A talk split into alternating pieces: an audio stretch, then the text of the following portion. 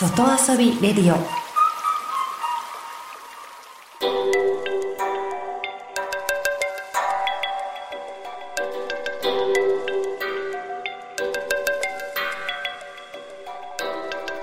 サウナをこよなく愛する私豊沢ひとみが素晴らしきサウナの世界をご紹介するコーナーラブサウナ。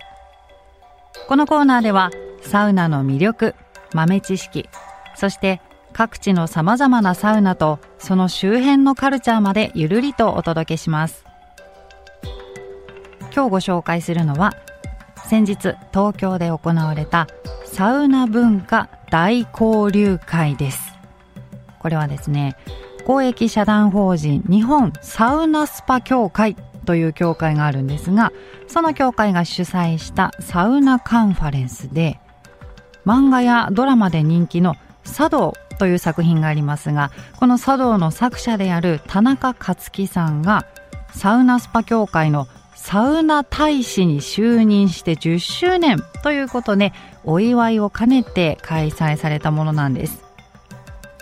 当日は会場になんと260名のサウナーが集合しました。本当圧巻でした。会場はあの話を聞いたところクーラーの温度を一番低く設定して涼しく涼しくしてくれていたそうなんですが260人サウナーが集まるとですね暑いんです。広いカンファレンス会場がめちゃくちゃ暑かったです。さすがサウナーですね。皆さん汗かきながらお話を聞いてました。さあそんなサウナ文化大交流会。サウナ大使10周年の田中克樹さんがここ10年のサウナ業界のお話をしてくれました。で今日本ではサウナブームですごいサウナが注目されているんですけれどもこれからはサウナってどんなことを担っていったらいいんだろうねっていうお話をしてくれていてで私たち日常生活では常に考えていると。思考しているっていうお話をしてくれて、まあ、仕事のことだったり、まあ、スマホ見たりパソコン見たり何か頭が働いちゃってるからその時間を切り離してサウナの中では思考の世界ではなくて感覚の世界でありたいよね暑いなとか香りがするなとか、まあ、そういう五感が満たされる空間がサウナなんじゃないかなっていうお話をしてくれました。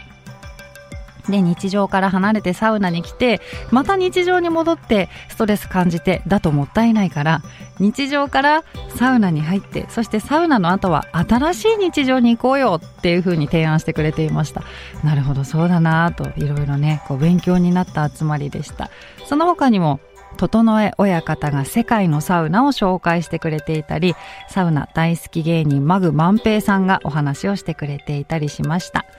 今まで画面の向こうで見ていたサウナーの皆さんにやっとお会いできた日でした。これからもサウナのために汗を流し続けます。